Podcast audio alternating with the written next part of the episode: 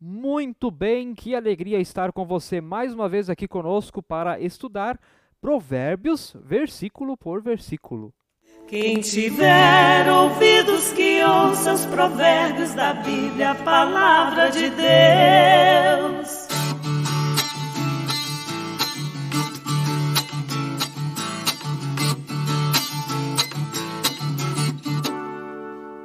Que bênção maravilhosa ter você aí do outro lado. Inscreva-se no canal, ative o sininho para receber notificações de novos vídeos, deixe o seu like e também, claro, deixe aí o seu comentário sobre o que você aprendeu hoje. E bem-vinda, bem-vindo você também que escuta através da plataforma Spotify. Estamos também sempre em sintonia com o seu coração. Versículo de hoje. Provérbios capítulo 4, verso 18. Mas a vereda dos justos é como a luz do alvorecer, que vai brilhando mais e mais, até ser dia claro. Mas a vereda dos justos é como a luz do alvorecer, que vai brilhando mais e mais, até ser dia claro. Gente querido, o pai continua falando e fazendo uma propaganda da sabedoria para o seu filho, para que ele de fato escolha a sabedoria, para que ele se afaste do caminho do mal, porque o mal é um perigo, o mal é tentador e a gente se acostuma ao mal. E agora ele fala então do caminho daquele que faz o bem, do caminho do justo. É como a luz do alvorecer. Olha só que vai brilhando mais e mais até o dia ser claro. O alvorecer é o amanhecer do dia. O caminho do justo é como o amanhecer do dia. Quanto mais ele caminha na vida, mais claro o caminho se torna, até ficar tudo muito luminoso, até tudo ficar muito claro. E esse versículo claro, ele é maravilhoso, é uma linda promessa. Porém, contudo, entretanto, todavia, Martinho Lutero nos ensinava que as escrituras interpretam as escrituras. Nós sempre temos que ver os versículos ligados com outras partes da Bíblia. E além de provérbios, nós temos também na Bíblia, eu vou citar só dois em específico desse estilo, nós temos o livro de Jó e nós temos o livro de Eclesiastes.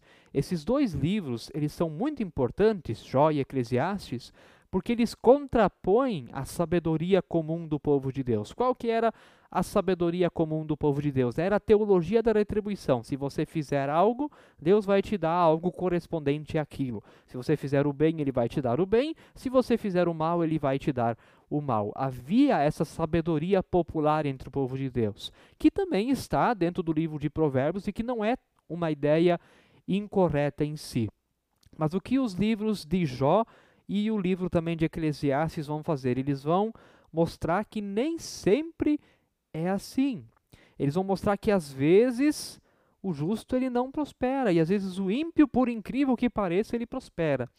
Eclesiastes vai falar muito disso. O livro de Jó, o Jó era um homem íntegro, justo, reto, que temia Deus, se desviava do mal e do dia para a noite perdeu tudo. Seus filhos morreram, suas propriedades se foram, sua mulher mandou que ele amaldiçoasse a Deus e ele ficou sem nada, mesmo sendo uma pessoa justa. Só no final do livro é que ele ganha tudo novamente em dobro, inclusive.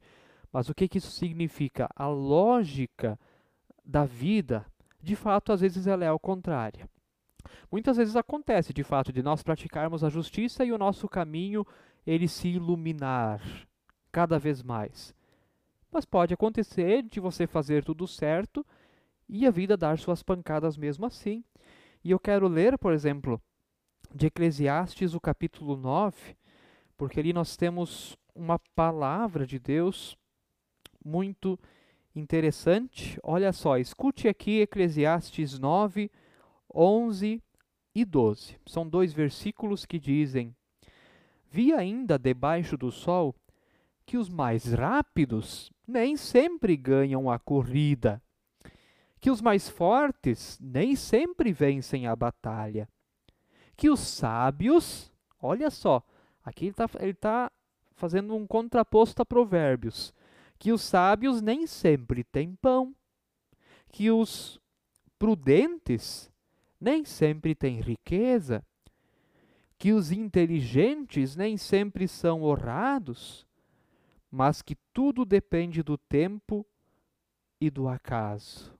Olha só este versículo. É só o versículo 11, de fato, né? Nem sempre o mais rápido é o que ganha a corrida, nem sempre o mais forte vence a batalha, nem sempre o sábio tem pão, nem sempre o prudente tem riqueza, nem sempre os inteligentes são honrados. Então, a vida é a vida. Você pode fazer tudo certo, fazer tudo bonitinho, mas a vida ela é a vida. É um emaranhado de circunstâncias que muitas vezes fogem do nosso controle. E por mais que você faça o que é certo, pratique a justiça e deve praticar a justiça, não estou aqui desincentivando que você faça isso, pelo contrário, pratique a justiça, receba o amor de Deus e a partir disso ame as outras pessoas, faça o bem, mas não faça para ganhar algo em troca.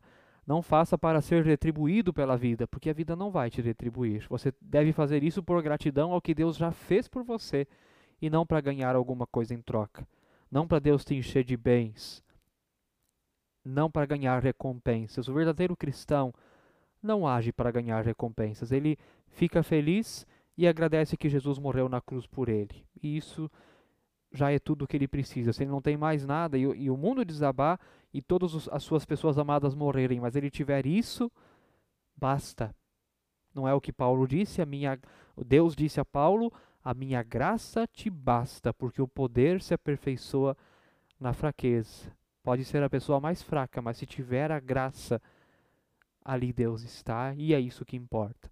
Então faça o bem, pratique a sabedoria, procure fazer as coisas certas, busque a justiça, mas não para ser recompensado, não para ganhar algo em troca. Aí o evangelho foi desvirtuado, aí virou salvação por obras, a salvação por obras tão combatida por Martinho Lutero no seu tempo, a partir da sua leitura da Bíblia, porque isso não era invenção dele, ele descobriu isso na Bíblia, que a salvação não é por obras, mas é pela fé.